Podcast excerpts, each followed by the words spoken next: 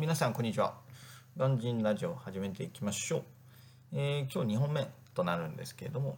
2本目はですね、英語ができることのメリット、デメリットっていうところで、えー、紹介していきたいかなと思います。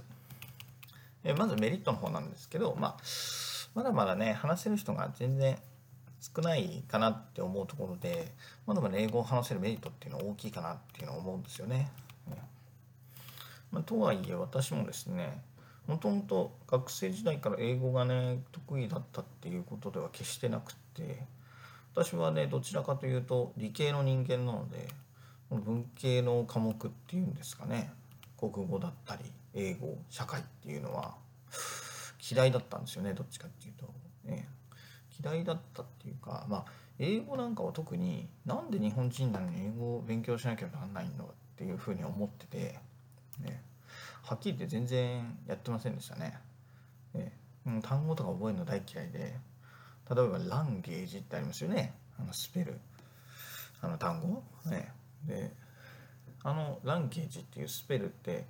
えー、ローマ字にローマ字読みにするとラングアゲってなるじゃないですか、えー、だからそのままローマ字読みで覚えてましたよね。じゃないともう全然テストで書けないんで。だからもう本当にテスト対策用の英語しか勉強してこなかったんででそれで社会人になってからちょっと英語本格的にやろうかなって思い出してそこから勉強し始めた口なので決してねあの学生時代からできたかできたかっていうとそうではなくて、まあ、大人になってから一生懸命やってで、まあ、今に至るっていうところではい。でそんなだから学生時代ダメだったからっつって諦めないで、え、どんどんやってみてほしいなっていうのが私の思いであります。でなぜ英語ができるとメリットが多いかっていうとまずメリットの一つ目はですね、まあ、新しい発見がやっぱできるんですよね。やっぱり日本にいるとどうしても英語必要ないんで、まあ、日本の国内旅行とか結構楽しめる試し楽しめるんですけどやっぱりでもそれって日本なんですよね。日本でないとやっぱり新しい発見っていうのがなかなか難しいかなっていうのはふうに思うんですけど、まあ、これは例えばの話なんですけど、まあ、写真はね、まあ、ブログの方に貼ってあるんで、え写真はブログの方を見てもらいたいんですけど例えばの話でいくとケンタッキーフライドチキンあるじゃないですか。あのカンネル・サンダースのおじさんが看板にあってで隣に KFC ってあの頭文字が書いてあると思うんですけどあれでね全世界 KFC かなと思ったらそうではなくてカナダのケベック州っていうところあのモントリオールがまあある町なんですけどそこの町だけね KFC じゃなくて PFK って書いたんですよね。でこれすごい面白くてこのこのケベック州っていうのは公用語がフランス語のになってるんでだから KFC もケンタッキーフライドチキンとこ英語じゃなくてフランス語って書いてあるんですねでフランス語で書くと PFK って書いてあってで P がチキンの意味で F がフライドの意味でで K がまあケンタッキー、まあ、ケンタッキーは固有名詞なんでそのままケンタッキーなんですけどフランス語で書かれてるんですよね。えー、こういうのってやっぱり海外行かないとね分かんないじゃないですか。でちなみにこれフランスではどうやって書いてあるかっていうとフランスではちゃんとね、実は KFC って書いてあるみたいで全世界でもうあの KFC のことを PFK って呼ぶのはカナダのケベック州の人たちだけなんですよ。こういうのって結構行ってみないとわからない、えところがあるじゃないですか。だからこういうのはやっぱり日本を出ていかないと、まあ、見られないかなっていう知らないかなっていうところで、まあ、知らなくてもいいことなんだけど知っていることでまあね何かの役に立つ人生の中で役に立ったりするのかなっていうところで私もねカナダに行ったのなんかもう10年以上前なんですけど、ね、久しぶりにちょっと写真見てたらこんなのがあってあそういえばそんなのあったなと思って、ね、ご紹介させていただきました。であとまあ英語が使えることのメリットっていうのはやっぱ収入が増えることですよね、まあ、正直えー、私そのだから社会人になってから英語を頑張りましたよっていうところで、まあ、英語力を身につけるためにその英会話学校とか英語の教材を買ったりとかっていうのはやってたんですけどえ今まででねもう300万以上お金使ってるんですよね英語のために。300万すげえじゃんと思うんですけどでその後海外事業部に入ってで今海外事業部4年目違う違う5年目ですね5年目になりますけどもうこの5年間でその300万円ってもう回収したし何だったらもうね3倍以上の、えもうリターンを得てるんでだから英語ができるだけこんなにお金がもらえるなんてすごいですよね。まあもちろん英語がねできるっていうだけじゃないかもしれないんですけど、ね、海外に行けるだっていうのは英語ができないとお話にならないんでまだ英語ができたからこのねリターンがもらえたのかなっていうのふうには私は思ってますね。でまあこれっていや結構所属する会社によるんじゃんってよく言われるんですけど私の会社ね結局どっちかっていうと内向きな会社でその海外事業積極的じゃないんですよね。ええ会社としては積極的にやるって言ってるんですけど全然中身とね行動と実態が合ってなくって言ってる割には全然海外舞台全然あの人増えねえし何だったらもう英語話せない人いっぱいいるしで、え何なんでしょうと。海外舞台なのか国内事業の延長なのかよくわかんない、え海外事業部だったりもするんですけど、まあ、そんなね力が入れてなかったとしてもこれぐらいのねリターンをもらえるっていうところであの英語ができるメリットなのかなっていうふうに私は思ってます。であとねそのまあたまたま海外タイミングが良かった？そのエジプト駐在っていうタイミング良かったからじゃねえのっていう人もいるんですけどまあそれはまあそれで、えおっしゃる通りだと思うんですよね。ただそのタイミングがあってかつその時にその英語の能力があったからこそそこにポジションにエントリーできたわけですよね。でエントリーできて結局上に認められてそこに行けることができたんでやっぱりタイミングも重要確かに重要ですけれどもそのタイミングをつかむためには、まあ、ある程度の努力だったりとかある程度こうね時代を読むじゃないですけど流れを読む、まあ、能力なんかも必要なのかなっていうところで、はい、私は運が良かったのかなっていう確かに一面もあるにはあります。であともう一つはですねやっぱ情報収集の幅が広がるんですよね。もう別にいや今世界のニュースで日本語でも全然見られるから問題ないよっていう人もいるんですけど翻訳されたニュースってやっぱ翻訳者の思いが入っちゃうんですよね。例えばね世界のニュースは一見公平にあの放送してるかもしれませんけど日本語になった時点で日本人にとっていいことしか翻訳されなかったりとか日本人にとっていいように情報がね若干あのこう抜き取られてたりとかっていうのはまあまああることで、まあ、より正確にね世界の流れをキャッチするためにはやっぱり本来の言語、ね、世界やっぱ共通語になってる英語で学ぶあの取り入れる方がより公平な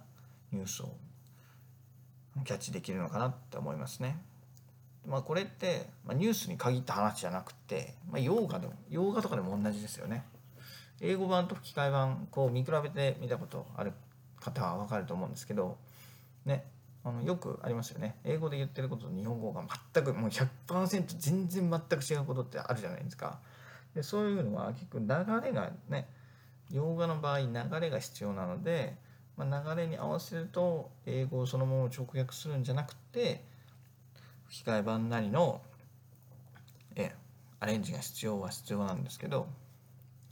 それはあくまで日本語にアレンジした場合であってじゃあ本来ね英語だったらどういうのかとかね英語だったらどういうふうな流れになるのかとかっていうのは英語で聞かないとわからないわけで、まあ、そういうのが聞けるっていうのはやっぱり情報を正確につかむ上では必要なのかなっていうふうに私は思いますね。はい、でまあ続いてまあデメリット、まあ、デメリットなんですけどまあ、英語のデメリットって言ったらやっぱすぐ使わないとね使わないとすぐダメになっちゃうってところですよね。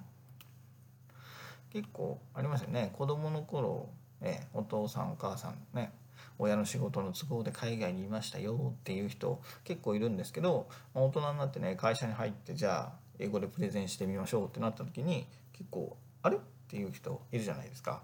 でそういうのはよくよく聞く話ですよね。だからいくらね昔できたからといって今大人になってできるかって言ったらそれは全く別の話で日々ね英語を使ってなければもう維持すらも厳しいんですよね。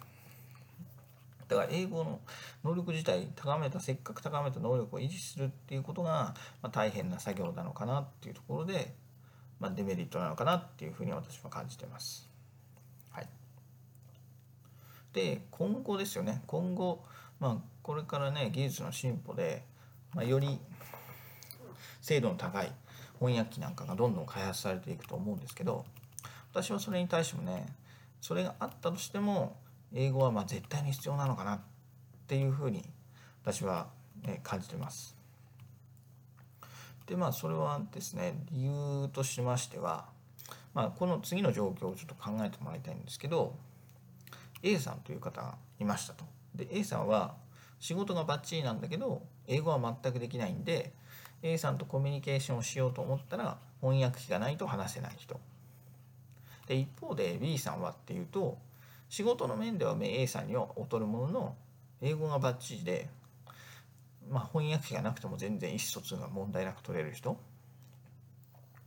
だ要は英語翻訳機がないと意思疎通ができる人とできない人っていうふうに比べた場合にどちらの人とこう、ね、コミュニケーションを取りたいとかこれから一緒に仕事をしていきたいかなって思った時に皆さんはどうですかね？A さんですか？B さんですか？私はね絶対に B さんですね。でなぜかって言ったら A さんとは翻訳機がなければ意思疎通ができないんですよね。そこがだからそこが一番問題ですよね。でも一方で B さんはっていうと すいません。仕事の以外でも話ができるんで、まあ、友好関係が築きやすいですよねその翻訳がなくても話ができるんでであとは1対1だったらいいんですけど例えば B さんを含む複数人で話し合ってもともとね決めていたプランをいやいやもうその打ち合わせ3人とか4人とかの打ち合わせで180度とか方向転換をする時にも、まあ、臨機応変にその場で対応が取れるじゃないですか。A さんの場合だと必ず翻訳機に通して話さないといけないんでどうしてもワンテンポ遅れますよね。だそうなった時にやっぱり B さんの方が、ね、あの連絡が取りやすいしやりやすいのかなって思うんですよね。で結局最終的には我々お互い人間が作業するじゃないですか。でそうなった時に評価の基準って仕事の内容が全てじゃないんですよね。こう目に見えない友情関係っていうんですか。あの人のためだったら頑張ろう。あの人に頼まれたんだったら良い仕事をしてあげよう。っていう最終的には思いになるかなと思うんで機械を通さないとできない人ととはあんまりちょっとうまく友好関係が築けないんでそうなってくると A さんとは1回とか2回のお付き合いになってしまうのかなっていうふうに私は考えます。なので、まあ、いくら万能な翻訳機が出てきたとしても英語がなければつかめるビジネスチャンスもつかめないのかなって私は考えますね。はい。で、まあ、今日の内容をまとめると、まあ、英語はまあこれからはできた方でこれからもですねできるに越したことはないできた方がむしろできた方がいっぱいチャンスをつかめる可能性があるってところですよね。これから翻訳機が進化してきてどんどんいいものが出てくる可能性はありますと。でそんな中でもやっぱり英語ができるってことはまだまだメリットになれる可能性があるわけですよね。そのむしろメリットがまだまだ健在なわけですよ。なので今から少しずつ勉強してですね、まあ、これからのグローバル社会日本もどんどんグローバル化していくんでその流れに乗っていけるのが一番理想的なんじゃないかなっていうふうに私は思います。はい、これで、えー、今日の放送は終わりにしたいと思いますので、はい。じゃあ今日も一日頑張っていきましょう。バイバイ。